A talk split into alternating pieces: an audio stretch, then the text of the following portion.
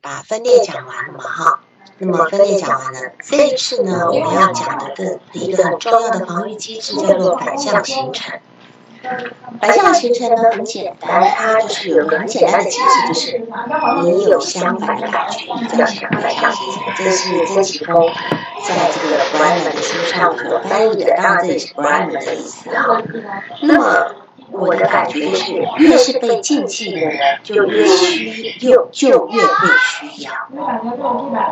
通常我们都是这样子，被禁忌的事情，通常是最具有吸引力的，这我们都知道。所以这是一个反向形成的一个真义，一个一个真正的含义，这样子。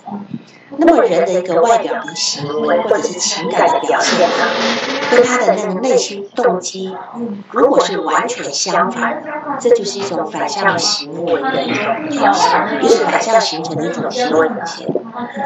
那么我们心理的基础呢，是由于我们内心一种呃内心所涌出来的一种情感冲动啊，然后。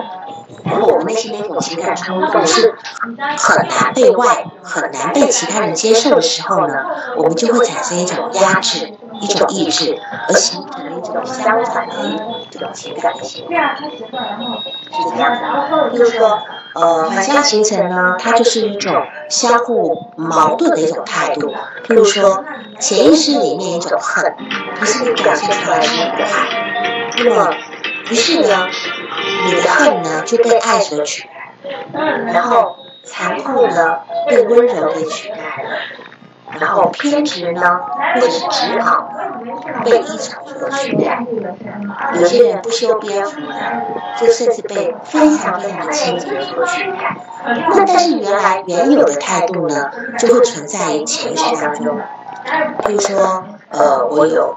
有一个朋友，他他的他一个男人啊，自己住的那个房子啊，就是有一次我就是无意中就是呃去拿东西，他说那你进来坐一坐，我心想啊那个大男人的房间一定很乱哈，就进去以后那个异常的整齐干净，让你简直就是很很压抑的。可是他因为最近呢，他得到癌症。他癌症了以后呢，然后去去看他，他虽然说也在努力的呃去治疗什么的，可是那个房间简直脏乱到不行，就是那个桌上一层灰啊，那个那个那个样子，没地方踩脚，没地方坐。但我并不是说因为他生病，呃，才导致他，因为他他虽然呃癌症，可是他继续在工作，又不是那么严重那个部分哈。但事实上。他的疾病呢，就已经击溃了他所有的防御，而且他自己他自己没有完全没有发现到他房子脏成那个样子，因为我又再再度去了一下，才发现哎，怎么这么大的改变？然后他才发，他才突然发觉啊，是哦，他怎么有这么大的改变？那这个东西就是说，他原来其实内心是一直就遵从的这个，其实就是呃愿意脏乱的部分，可是他可能。要防御这个部分，所以它过度的，因为它那种原来那种干净跟整洁是过度的，过度了以后，然后但是等到它一旦有个疾病部分把把它的防御给冲破了以后呢，它就会变成呃另外一个原来的样子。所以我们会看到有很多人他生病了以后呢，他会突然之间，重大疾病之后，你会发现他。你会发现他有一个很，就是有那种特别的，跟以前完全不一样的样子。你说，哎，这个人怎么生了一场病之后，又有一个碗，变了一个人？他不是变了一个人，他只是把他原来所压抑那个部分呢，全都释放开来了，全都释放开来了。那么弗洛伊德也说过，就是越被禁忌的东西呢，就有可能是越被需，就是越被需要的。那么，当我们有意有意去压制某些东西的时候呢，可能就是反向形成。那什么叫反向形成呢？就是我们把潜意识中不能够被被接受的欲望跟冲动呢，转化为意识层面上的这些。跟欲望冲动相反的行为，这是我们人的一种非常典型的一种防御机制，是这样的。那么，嗯嗯，一切我们可以这样讲，一切过分的情感都都有可能是反向形成的表现。一个人对别人特别的好，特别的慷慨，或者是他特别特别的呃严厉，哦特别特别的冷漠，他可能都是在防御他自己内心那种相反的感觉。比如说呃，我们讲一个一个一个男的。我们讲一个男的，他呢，他只要这个事情可能一讲，大家都会知道，大家都很很熟悉，就是你见到一个美女，他就会特别的表现的很高傲的样子。好，他多看到一个喜欢的人，他表现很高傲的样子，然后让这个美女会觉得说，哦，你好像看起来很讨厌我的样子，然后就离了这个这个呃男的远远的。这男的，然后这男的其实就是我一个呃来访者，他他就这么说，他说很奇怪，为什么为什么那些美女，我喜欢的那些美女都不愿意跟我聊天，因为他们是很大的公司。他说反倒是那个单位里面那些长得很丑的男人，他怎么可以跟所有的女孩子都还可以很自然的聊天呢？好，那你你看我们就可以知道，你的防御在先，你的防御在先，那他防御的是什么？他防御的是自己内心喜欢的这种感觉，可是呢，又有一个防御是防御什么？他担心自己这个喜欢呢不被别人接受，然后呢，所以他要把自己武装起来，就变得好像我我不喜欢你。他先让自己显得我不喜欢你，然后，然后结果对方就真正就不喜欢。这个东西又有一种投射性认同的部分在里面。哈，这个部分就是我来讲一下，就是这个一个反向形成的。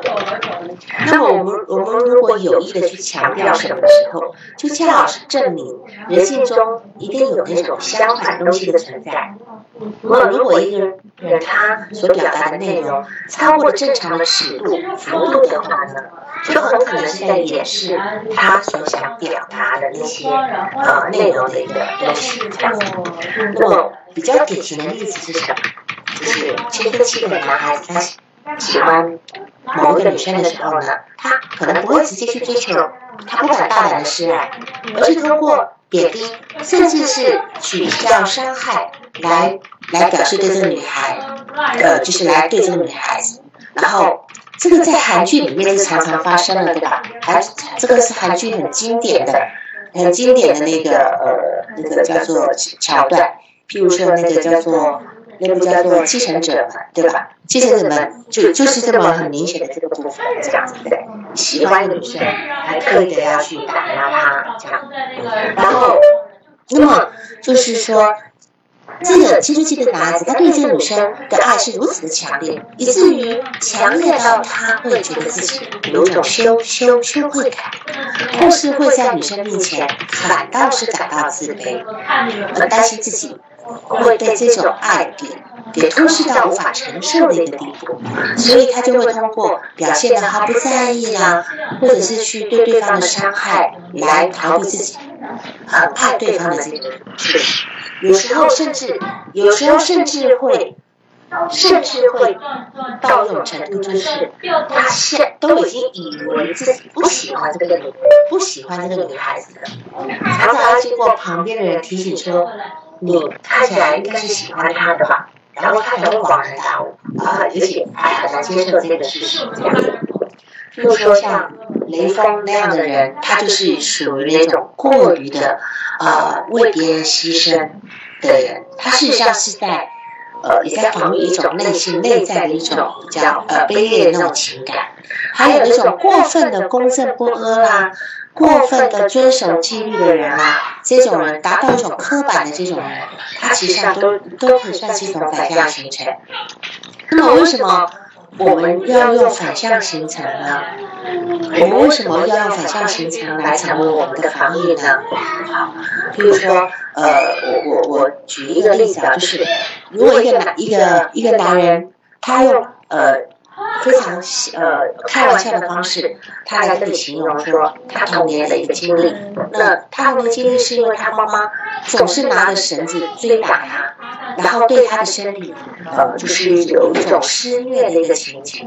那么他对他母亲是很愤怒的，但是谁然后呢，他又会觉得，呃，对这个愤怒是有愧疚的，就因为他知道母亲很努力的抚养他长大，所以他对母亲的感觉的爱，他对母亲的感觉是爱，而不是愤怒。那个愤怒被他压抑掉了，但是由于愤怒跟愧疚之间的一个情感冲突呢，他建立了好几种的一个防御机制。那这些防御机制呢，帮他防御内心对母亲的愤怒，同时也减轻了内心愤怒。和愧疚之间的一个一个冲突，好，这个是呃反向形成的。那这次其中就有一个呃反向形成的防御在，他将对母亲的真实情感转向了反面的方式来进行表达。那么他变成他非常爱他妈妈，以至于他没有办法说出他自己的愤怒，表达过度的爱，实际上是为了要掩饰内心的一个仇恨。我们这样讲吧，就是温尼科特。有一本温尼科的书里面提到了一个母亲对于孩子的十六种恨，就是说一个母亲她如何在爱他的孩子。事实上，他有十六种可以恨他孩子的理由。在温尼科的书上有写到，他为什么一个女人生孩子之后她的身材变形了，她失去自由了？就温尼科特他列出了十六个理由。但是问题是为什么？没有一个母亲会说他是恨他的孩子，因为这个部分被他的天生的母爱给给防御掉了。他会认为母亲是天生要爱孩子的，是不能够，我不能够去恨自己的孩子。但是往往这份的恨会从后来的很多的教养方式里面去呈现出来，一种过度的爱，其实其实。难瓜的就是对孩子的一种恨，这在精神分析里面我们是常常遇见的。就是在精神分析的呃有一种说法，就是当本我的欲念不被超我许可的时候呢，往往会本能的被转化成强烈的那种反向作用，然后获得超我的一个许可。这样子呢是可以减轻跟消除自我的压力，同时也保护自己的内心不受伤的一种的防御机制啊。是这样的，好，呃，有要有要报个案的吗？如果要报个案，随时讲啊。那么一般一般来说呢，反向形成的这种心理的防御机制，最初都是在家庭成长环境中形成的，通常还会伴随着情感隔离、压抑等等防御机制。我们讲防御机制，通常是一个防御机制的主，它不会单独存在，就是。当我们还是小孩子的时候，如果得不到呃母亲照养者的一个呃照料跟回应，他长期处在一个孤独的状况，或者是说你的家庭里面充满了各种的矛盾啊、暴力啦，那么父母带给我们的各种创伤等等。哦，就是父母带给我们种种创伤等等，这会导致我们害怕痛苦，而且我们会希望去逃离这个痛苦。但是作为一个孩子呢，要独自面对这种痛苦，其实是很困难的，更不要说要去化解这些痛苦的能力了哈。所以通常能够给孩子支持跟帮助的父母呢，这个时候呢。呃，孩子，呃，就是此时这个父母是唯一能够提供孩子的帮助，但同时呢，又是孩子痛苦的根源。那么这个孩子是无法逃避这样的一个父母的，他同时得去面对这个会伤害的父母。所以这个时候呢，我们就学会了一种叫做呃，去压抑这些愤怒。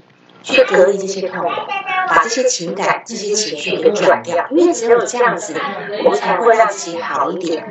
那么，我们我们应该要谨记一些事情。有很多孩子，在他呃小时候，比如说幼儿园之前，如果父母之间有任何的争吵，家里有一些纷争，有一些不愉快的事情，然后甚至还呃父母的离婚什么的，这些孩子都会觉得是我不够好。他们会觉得是因为我不够好，所以父母才会吵架。是因为我他们不不够喜，我不够好，他们不喜欢我，他们才会分开。这这个部分呢，事实上这样的感觉他会压掉，压掉以后会成成为一个人很明显的一个很早期的一个自卑感的来源。所以有很多呃抑郁症的人，他的他的状态就是他自己不够好，然后呢，他得不到别人喜欢，得不到别人欣赏，然后这个部分成为一个陪伴到他长长大的一个心理状态。那么，如果一个人他不能够直接去对别人表达自己的愤怒，而是绕着弯去去表达自己的一个呃攻击性的话呢？那么在心理学上，我们称为叫做被动攻击。那么被动攻击跟反向形成常常是连在一起。常常被动攻击我们会呃连在后面还会有这个呃这个防御机制来说。譬如说，当你没有办法拒绝别人的请求的时候呢，那么你不得已答应下来。可是你在做事事做事情的时候会拖延，或是把这个事情无意中的搞砸。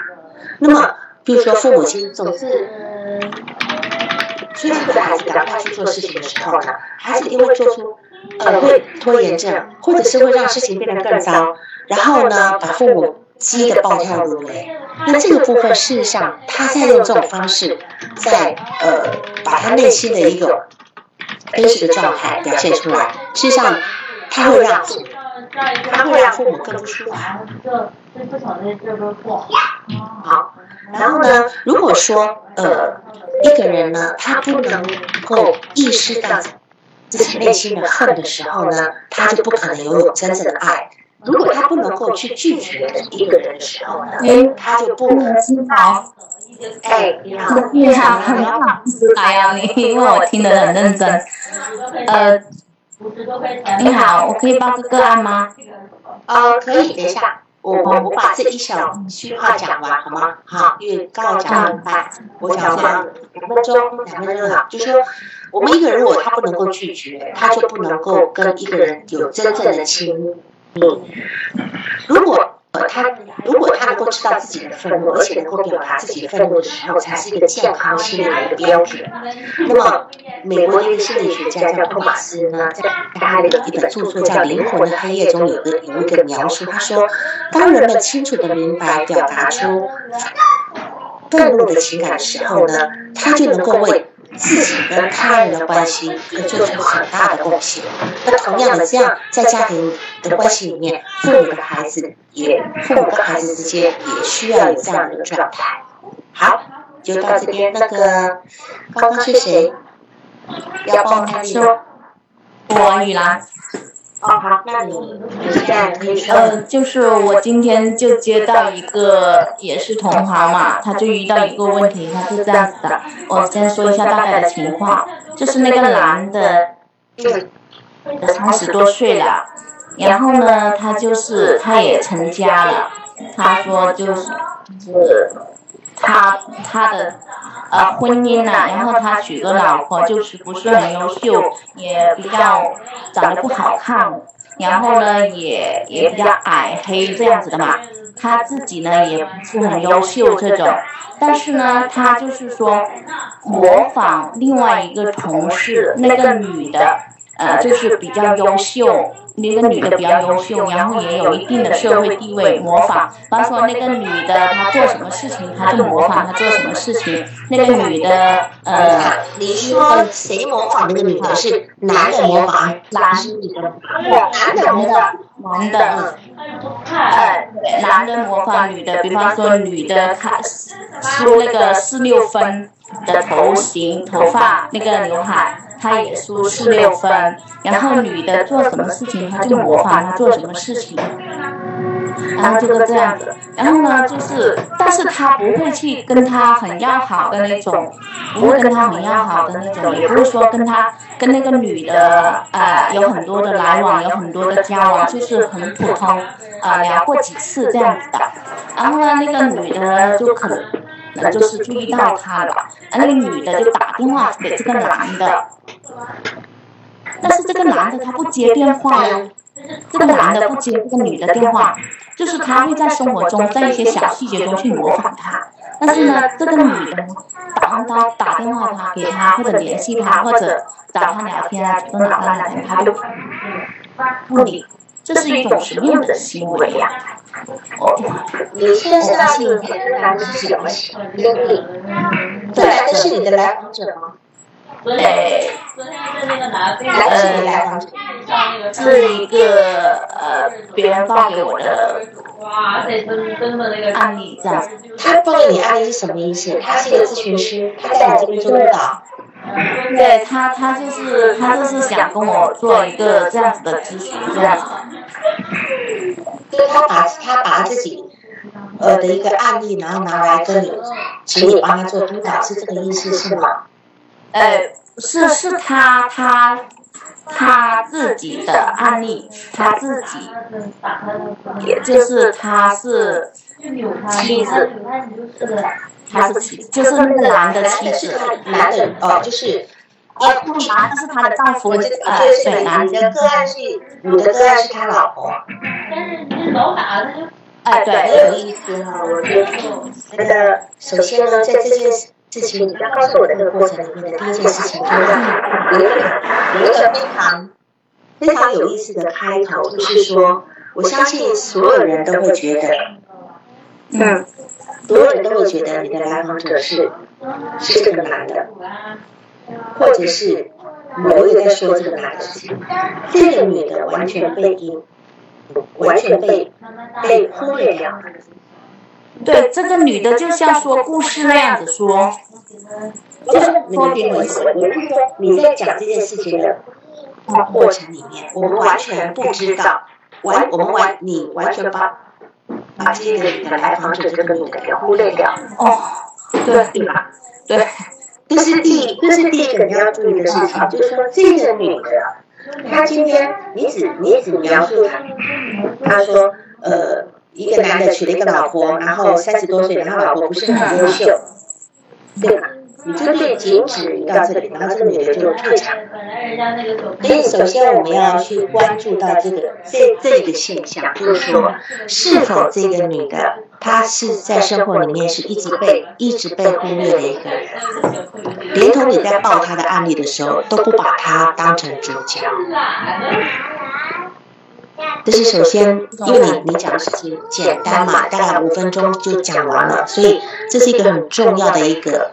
呃，就是精神动力的部分，就是你要注意到的部分哈，就他会把自己一直被被忽略的这个部分投射给你，所以你你看你的你的注意点是注意到这个男的跟另外一个女人的关系，对，对对，那在在这个这这这一点上面，你要想你要注意到这个问题有没有牵扯到俄狄浦斯的问题。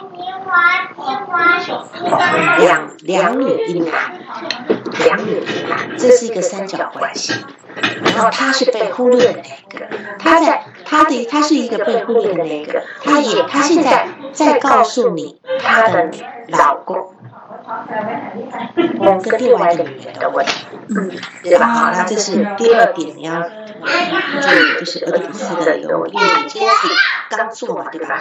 对对对，刚做第一次，所以这两点你可能要放在心里，就是这两个两个部分。然后呢？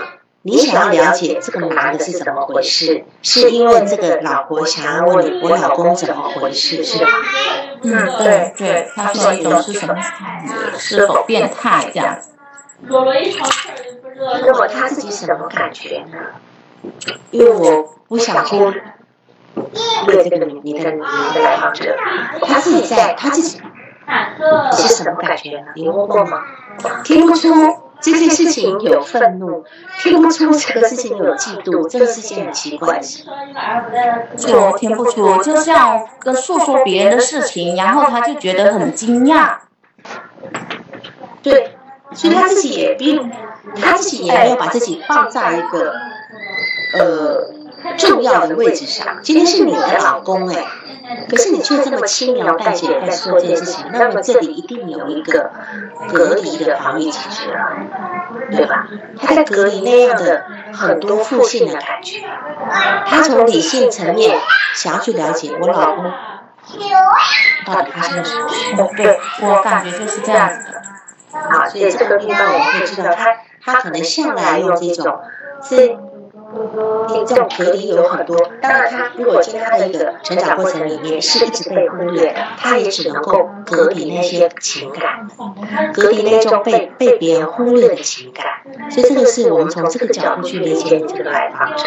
当然，我我也不能够忽略你你想要理解这个男的这个问题。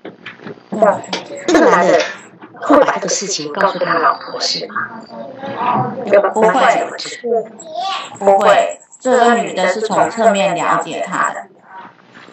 那还有，那那另外那个女同事在你你这个个案也认识吗？我听清楚这句话。就说你的个案也认识这个女同事吗？对对，认识。那她是怎么观察出来她老她的她的老公会去模仿一个女的？这个我没问到。哦，很奇怪，而且重点是这个女的怎么会打电话给她老公？她她也知道。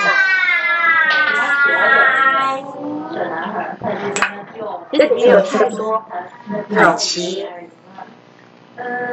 很奇怪的问，很奇很奇怪的问题。那当然，首先呢，我们会在在呃某一个幻想层面去想这件事情，就是说，这个女的她所看到她老公在模仿，她老公在模仿一个女人的某一些事情的话，这这件事情本来一开始我一听就很很奇怪，很奇怪，就是一个男人能够模仿女人什么的，他有说吗？譬如。模仿他的呃呃动作呀，模仿，比方说他的那个女的分四梳成四六分的百叶，这样子做，反正就是生活中很多的行为就会模仿他，然后去靠近他。一个男人模仿比方说女人的发型是很奇怪，那个女。对啊，所以那个女的去喝水，她也去喝水。那个女的点什么，她也点什么，这样。我跟你讲，首先呢，首先呢，我们可能要去评估一下你这个来访者他的一个心智状况。首先，就是他有一个很早期的一个偏执状态。就是说，今天他觉得他自己是不优秀的，对吧？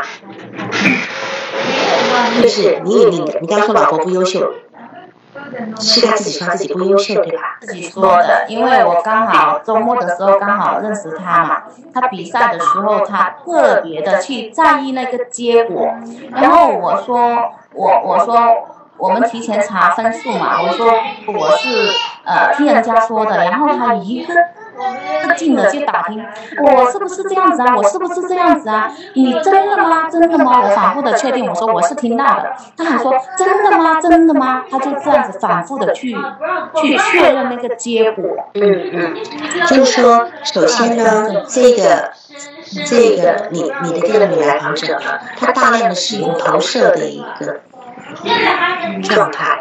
他其实是认为，呃，我的老公其实是不欣赏我的，因为我不优秀。然后他会去欣赏另外一个很优秀的女人，然后他会去做这样的一个关联，因为这样的关联已经有一种有一种病态的部分。你说。他去喝水，你也去喝水；他点什么，你也点什么。我觉得这个要有心，一定是有心往这种去想，才会有这样的一个观点。那他这个部分只能够说，他的是他自己内心很在意那个女孩子，而不是。她老公很在意的女孩子，你说今天一个头发四六分，四六分的头发多了去了，那都那那个女的这个长头发至少比这个男的长吧？那你光是四六六分怎么就能够模仿，对吧？大部分只要侧分头发都是四六分嘛？你不觉得这个女就是你这个女的这个男的，她的她在这方面的心智是健全？就是说我刚才的，嗯，呃，我刚我刚才的关注点是在那个男跟另外一个女的，而没有关注到这个人。是因为他很，他用他的用他的低着头。跟你妈妈说好不好？你说尿尿，啊尿尿，让妈妈要尿尿，啊，啊要尿尿，让尿尿。同意认同，让你在这个部分也把也不一啊认真。他希望能够拥有这个女的身上的那个好的品质。他觉得说，如果我有这个好的品质，我老公会更爱我。那么他他本来就有一种觉得，他他天生就觉得说他自己是不值得被爱的。就像我刚刚自己在在我们在录之前提到的，有些孩子从小在那样的过程里面，他觉得自己是不好的，不值得被爱的，他无法肯定自己，他永远把把目光放在别人身上好的部分，永远去永远是去觉得，只要我拥有别人的一个什么东西，我就可以成为一个可爱的人。他在他的那个点上面，他一定会在。如果你今天继续跟他往下工作的话呢，也要去询问他的某一些感觉，就是他在他的成长过程里面，一定总会有这样的人出现，就是读书的时候有哪个女孩子给他觉得对方特别好，怎样怎样，甚至甚至有些嫉妒的部分，等等等等，他的生活从小到大一定不乏这样的人，能理解吗？理解了，这要从这个。从这个角度去收集他的信息，因为他的，然后他你看，你他又怎么知道那个女的打电话给他了？这个东西都是，然后可能他在这个幻想层面有很多漏洞在。你说她老公又不不接电话，他的意思是什么？听起来好像感觉像是她老公是有病的人。对，就问她老公吧，他看。什么？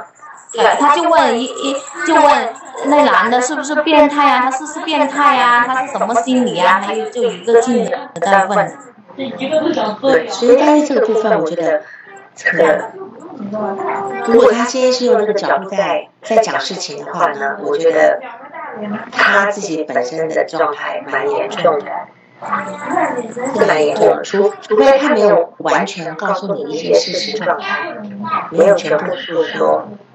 对啊，然后我问他的家庭嘛，他他没有说，他没有说。然后我我我就我就我就我我自己也把关注点关注到那个男的身上来，然后我说那个男的是是有某些特质。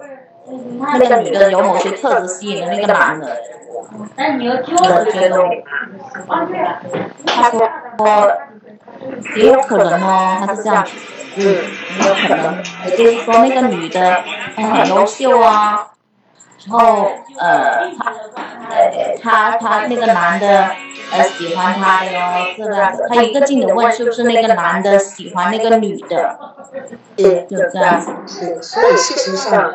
你要知道，你的来访者是他，不是你的来。你首先要站在你的位置上，站在你面对的是你的来访者，不要被他带走，不要被他带。对你被带走了，对吧？你被你今天你的面前你的来访者是这个人，你应该要说，你要你你该怎么做？你的重点都要在他身上。你要问他说，你为什么会看出这样子？你要去去问他里面很多不合理的部分，很多不合理，你是从哪里观察到？你有什么事实证明吗？等等等等的，因为我们要让他跟很多现实去结合。如果他今天利用利用大量的投射，利用大量的幻想在想象这个事情的话，那么他就永远就出不来。因为我不清楚他结婚多久，我不清楚他跟这个男的的关系如何。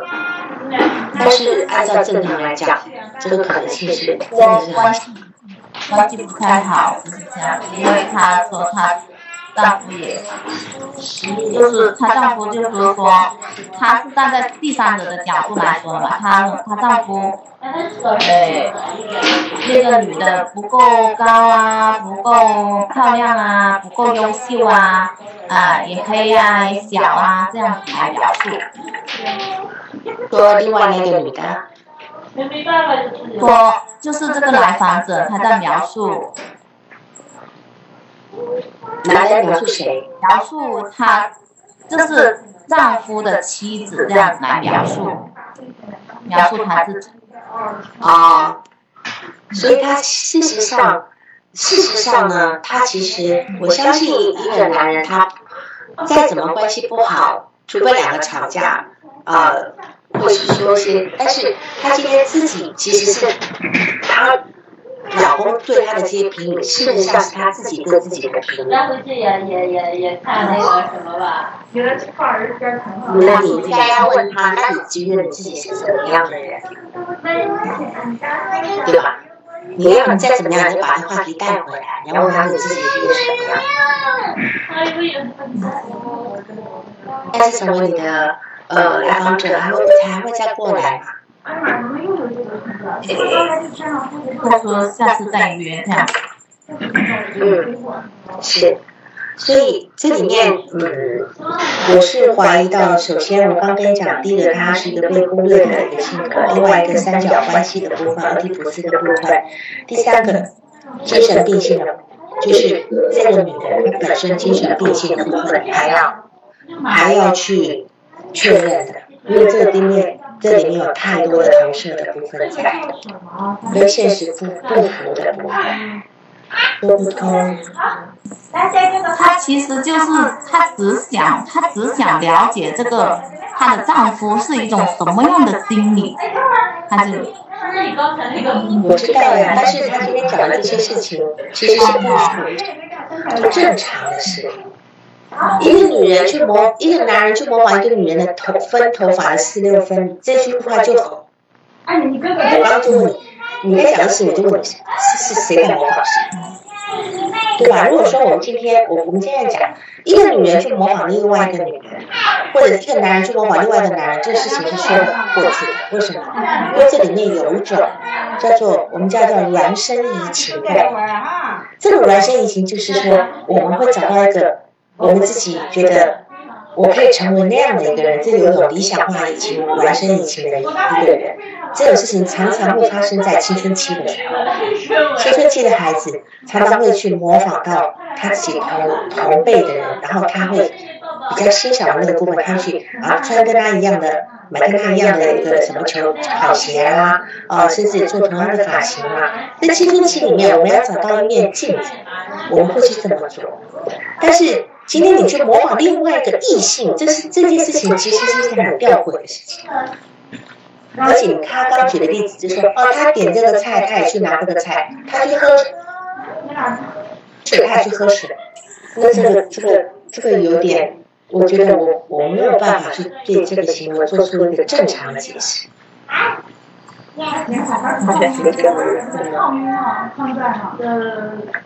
还是碰到出来，所以你根本因为这是一个不合理的、不合理的行为，你就不可能在一个常理上面去理解这男人在想什么。除非这个女的她本身她就是有一个过分的，我们叫关系妄想。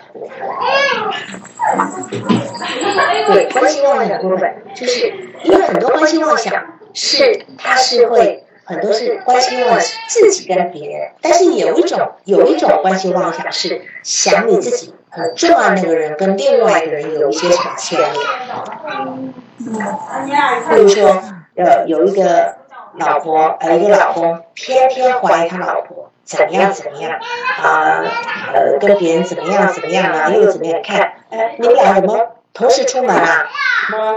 呃，你你也三呃八点十分出门，哎，他也八点十分出门，啊，什么什么的，就是牵扯一堆，说你们俩什么关系？这是另外一种关系妄想，这种偏执的这种部分，有时候是带着精神病性的，但有时候只是在一个偏执观念中，很严重的状态。那他刚讲的那些例子，其实都是很偏执的呀，喝水四六分，吃东西，对吧？对，这些都是很正常。对，这样能够理解吗？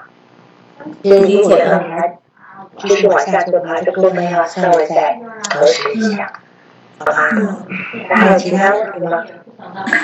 没有了，我觉得茅塞顿开，因为我自己的关注点都跟着来访者走了，都。对，因为你想，因为是这样，这是我们常常会犯的一个呃问题点，就是我们太希望帮来访者解决问题，所以我们会去忽略掉这件事情的一个合理跟正常性。这是一个做咨询师一个天天天生的一个一个想要做好的那个部分。是，因为我一一解答。我也急于解答他问的时候，然后我就急于解答，我就更想帮他解答，就这样子了。对，因为我们都想要帮到来访者。对。其实我们没帮到，也非常伤害了他。哎呀。嗯，这还好啊，这个问题还还不还不至于伤害到他，只是只是我我我我觉得他是一个病情蛮重的一个人。嗯，好，还有其他的吗？哦，没有了，谢谢老师。好，啊，没有。好，还有没有其他人有要讨论案例的？有吗？如果没有的话，我就呃继续往下说。刚才就是我刚讲的那个呃，等一下，哎。喂，哎，好，啊，老师能说一下那个，就是那个你刚刚讲的那个，我觉得特特太专业了。呃，我也听说过，就是在那个客体关系里面讲那个孪生移情的那个部分。你你的意思是说，在青春期的时候，就是他们要建立同一性，或者是怎么样？他们会嗯，去有一个会去找一面镜子，或者是找一个模仿的对象，或者怎么着？嗯，是是大概这个意思吗？还是有对他的还有别的吗？是这样子，就是说我们其实哈，我们我们成为一个人，终其一生，我们从最早开始的游记，我们需要尽力，需要母亲给我们的尽力，但是我们会敬意敬意出我们的夸大的部分，我们一定要先从那个夸大的部分去完成我们对自己的呃接受跟认同。然后在经过适当的挫折之后呢，适当挫折之后呢，我们会知道原来自己没有那么好，好，来在这个这个挫折是能够忍受的，然后就会开始进行另外的移情，叫做理想化移情。理想化移情就是我们看到我们一个崇拜的对象，啊，所以小时候，好像我上次也提到，小时候我们开始很呃呃开始会啊，有个动画片里的谁特别的。我特别的觉得他特别的厉害，像以前我们特别喜欢修和尚啊，啊，或者是在在更早什么什么大力水手啦哈，然后现在的孩子去去崇拜什么，有很多动画片里的人物，好，然后甚至开始去去崇拜学校的幼儿园老师，觉得幼儿园老师比自己的爸爸妈妈厉害不知道有多少。那这是一个理想化型的部分，可是到最终最终。我们都要去找到一个，呃，这个世界里面有一个可以跟我们对照的、敬意，就是能够跟我们一样的那个部分。来访者在咨询里面，最终要达到的也是这个部分，就是他事实上他其实他有可能会在咨询里面，他跟你会进行心理想化你，或者是需要你来建议他。可是等到做到长城到最后的时候呢，事实上他是希望跟你能够产生那种孪生移情的。他会知道这个这个世界这么大，这个宇宙中有一个人是可以跟我通的，他可以跟我一样的，他可以理解我的。那这个部分是一个孪生移情的需求。就刚才讲那个，就开始那个就是那个跨性肢体的一个部分，对吧？然后我们其实也需要知道他的跨性肢体，然后完了之后，我们就会去经营他，然后最后，嗯，因为他会做理想化嘛，然后我们去经营他，然后呃，最后就有这个孪生移情，是不是带有有这么些点？就是如果如果今天是在咨询的过程里面呢，来访者来一定是希望你能够经营他的，你要看到他的好。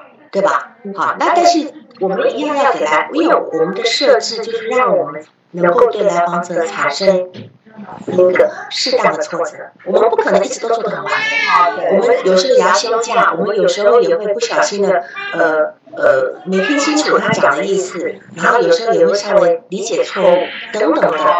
或者是他他你的眼神怎么往旁边往手机飘了一下，哎，他就受伤了。那这个部分都是一个他能够忍受的一个，不是一个侵入性跟伤害性的挫折。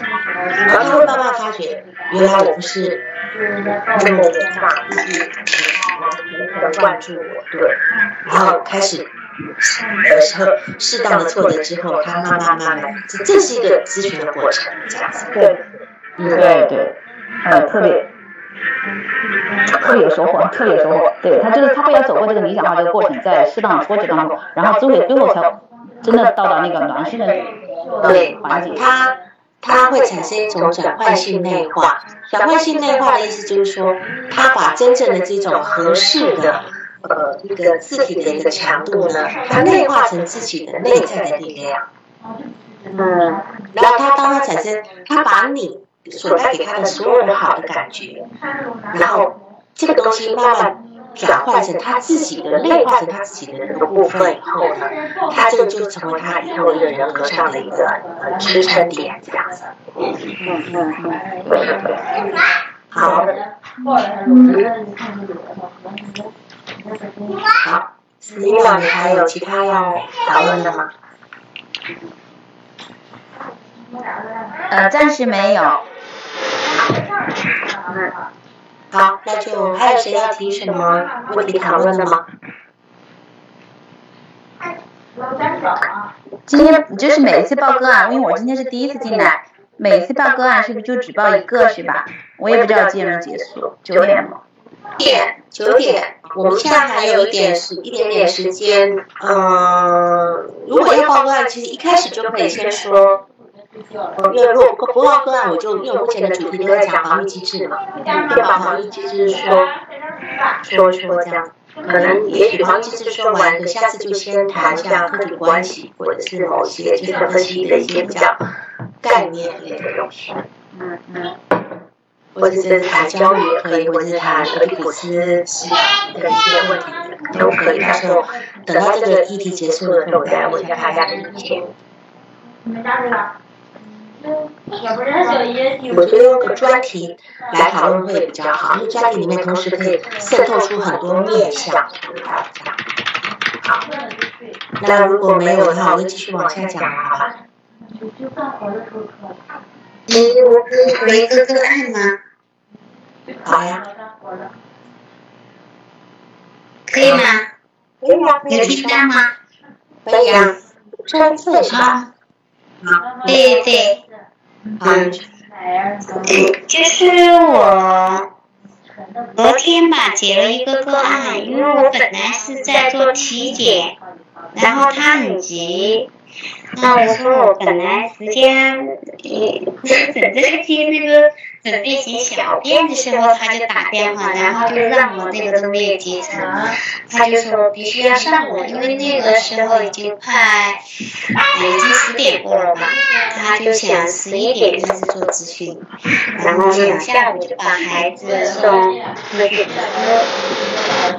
嗯，我后来我想，我主要的都已经项目已经做完，我就安排，我可以，那这样子，我说我们十一点就到我的工作室去，然后我就基本给他做，但因为是嗯因为带电脑，里面的那个测量呢又没有，那孩子给我，因为我呃类似一个妈妈带着一个女儿过来。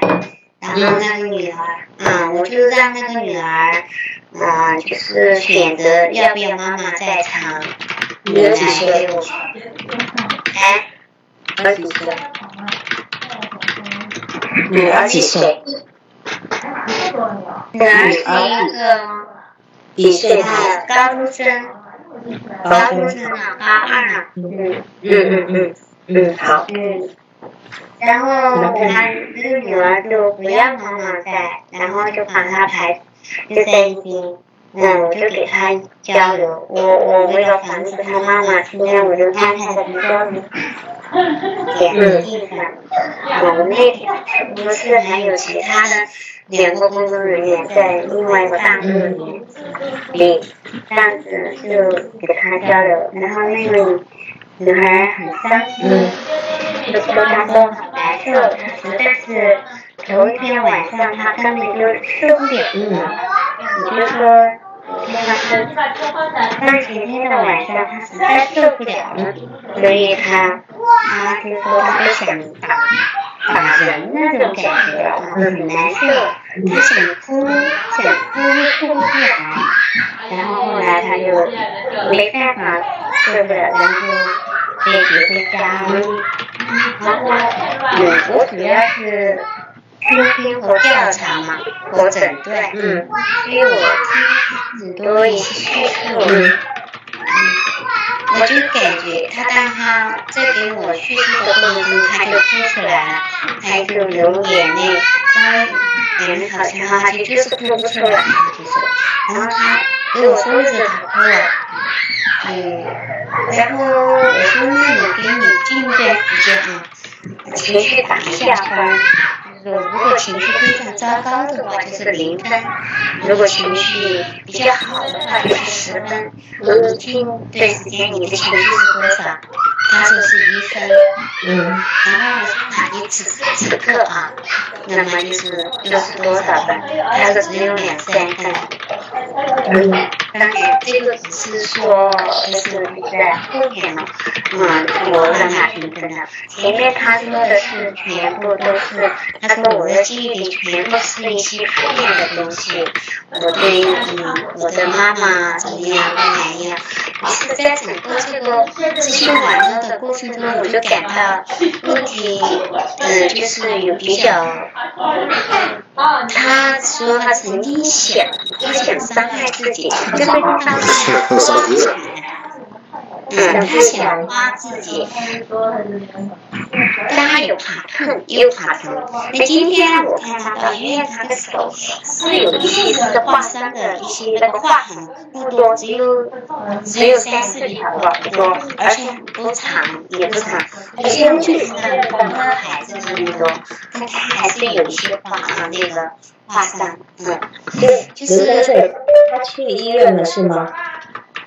是这样，我就是就有点嗯想回的嘛，我我想给你说的嘛，是这样的，我跟他说。了以后，我我听他的以后，我就很，我就觉得我说可能这个孩子属于抑郁症啊，我就说我没有资格做诊断，但是我感觉你，我就觉得你属于那个抑郁症，但必须到医院里面去。我说我就让他，我说你必须可能因为医呃心理医生他们来做诊断，可能你要吃药，甚至可能要输液啊。他说我怕针，我不想打针。他他他本。人是这样，然后我就把他妈妈，我曾经有几次我就说我把你妈妈叫过来，我说要要说这个事情，因为我在医院里面的时候，嗯，他给我打了几个电话嘛。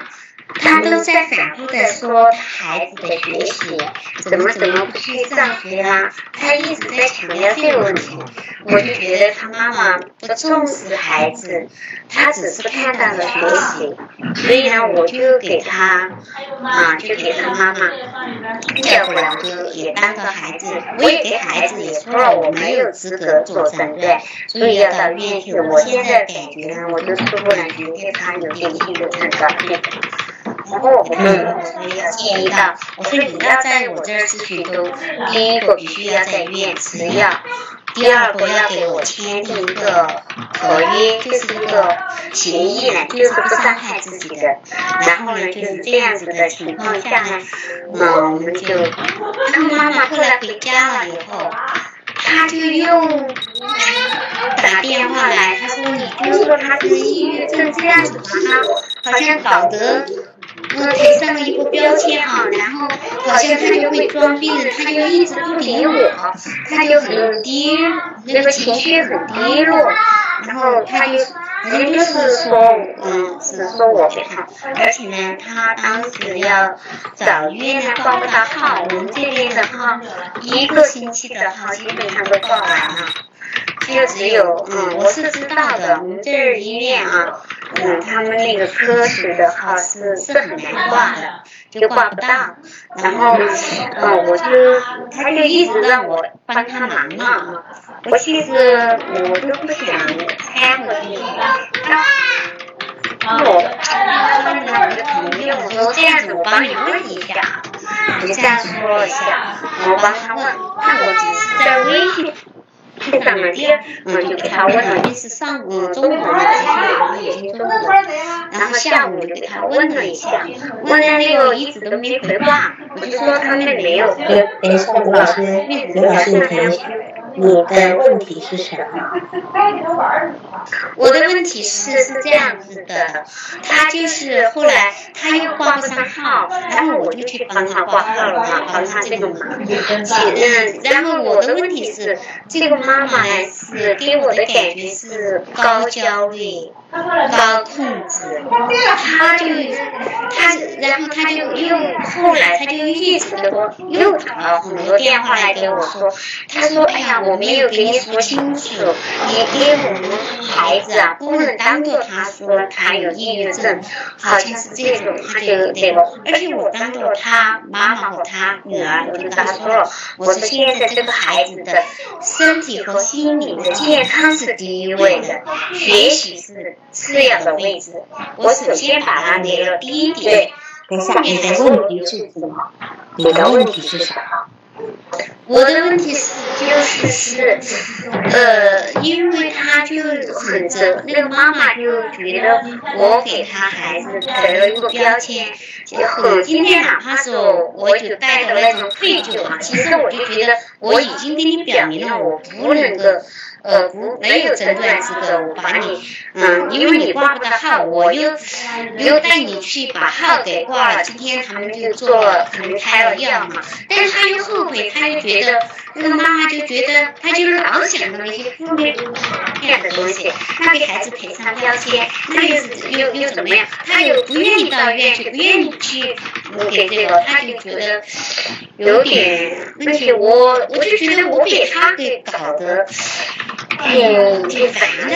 这个和家长，我昨天是这样的，我我大概知道你的问题，就是说，今天这个孩子呢，他是一个无能为力的状态，因为他已经呈现一个抑郁状态，加上这个孩子没有办法为自己做任何事情，母亲掌控了一切，然后母亲呢干预到你的一个咨询的一个一个进程，因为你没有办法为孩子做任何事情。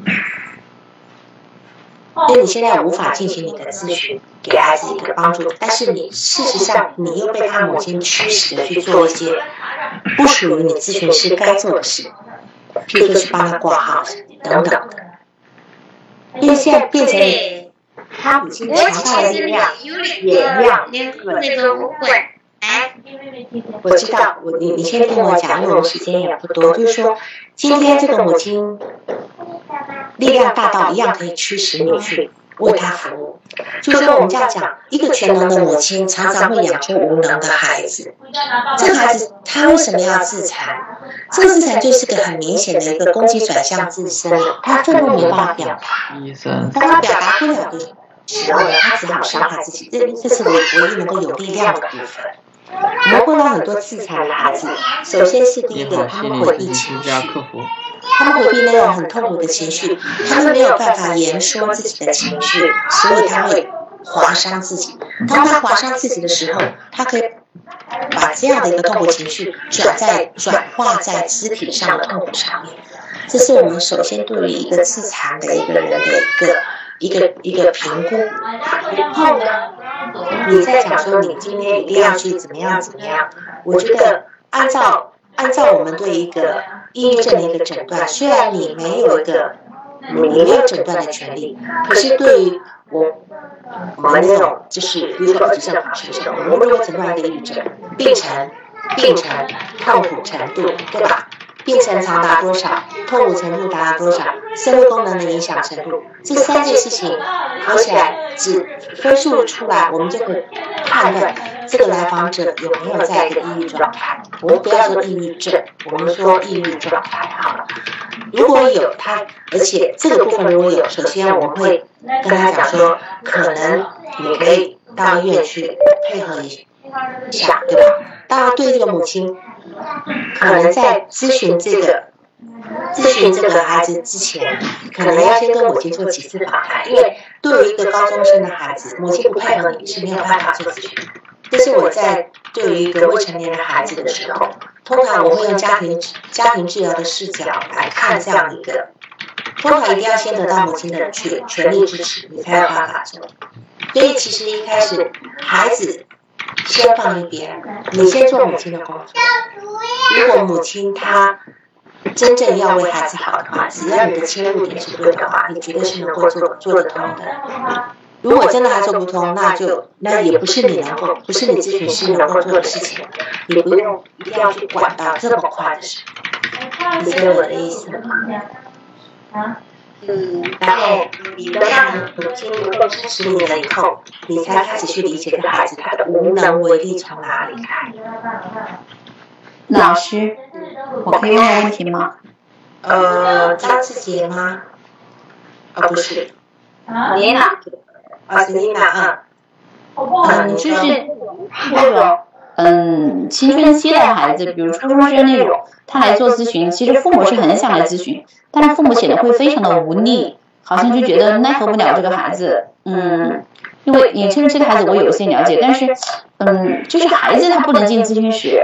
然后父母就是各种那种无力感、无助感，像这种情况，我的设想是，是不是就让家长先进入到咨询，然后，嗯，再再再慢慢的往看能不能让孩子把他拉进咨询室里面，是这个思路吗？是这样的，就是我刚刚也讲到，你只要是对做一个青春期的孩子，你一定要家庭治疗的视角，你不能只是单单做孩子，这个家里出问题了，然后孩子是一个替罪羊。所有的家里的问题全部都在孩子身上，我们要先从父母，因为父母愿意配合，所以呢，所以呢，我们会从父母那去理解你的家庭的结构到底出现什么样的问题，然后让对，然后在这个部分来讲，一般孩子他有时候很抗拒心理咨询，可是我会让父母去说服孩子说，只要你愿意来一次，来我是话。对，来一次我们就有能力去把这个孩子留下来，而且做做青春期的孩子其实都是陪伴的。对，对我也是这样想。对，我现在想的就是父母先进来，就是如果孩子现在实在不了，父母先进来，然后通过我们这边的工作，可以让孩子至少来一次，至少来一次，来一次就可以留，把他留在这里。对，有时候甚至是，有时候甚至是父母亲他如果发生一些改变的话。孩子也会发生一些改变的，因为这是整个系统的问题，更家庭系统。啊，对对，我也是这样想的。谢谢谢谢老师。哎，好，那么我们今天先讲那个谁啊，那个刚刚那个是谁？是刘老师是吧？刘春翠老师，那个，要不然你到时候你再去追踪一下，有需要下次再聊好吗？啊，可以可以，没关系。嗯，好的。嗯，好。那个，因为下周是十一，看看你们要不要，要要的话我也可以，那就再看看看管理员怎么决定好吗？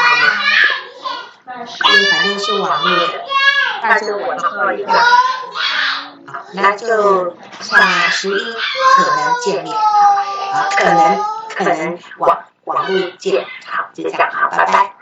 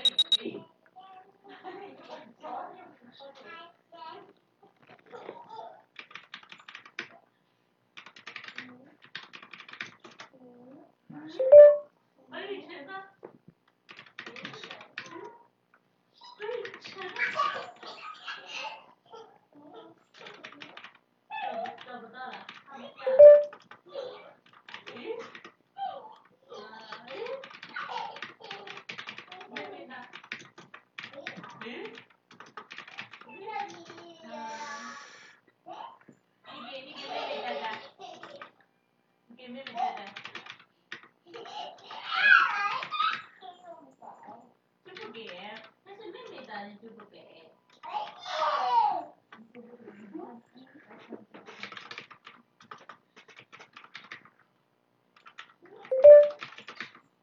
my dad, give me my baba.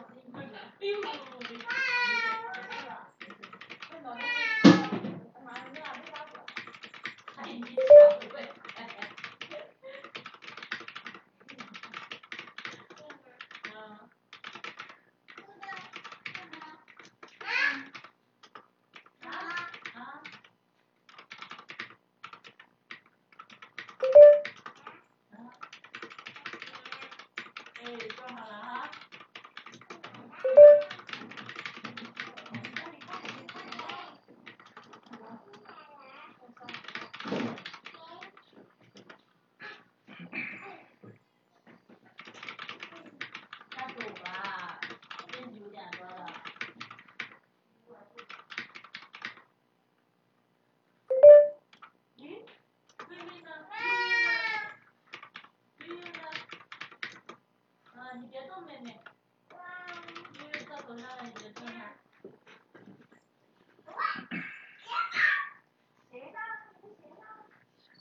快些走了都。喵。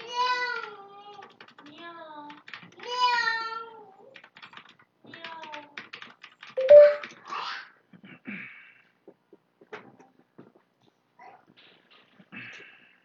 碰到你们你们这种精力旺盛的人。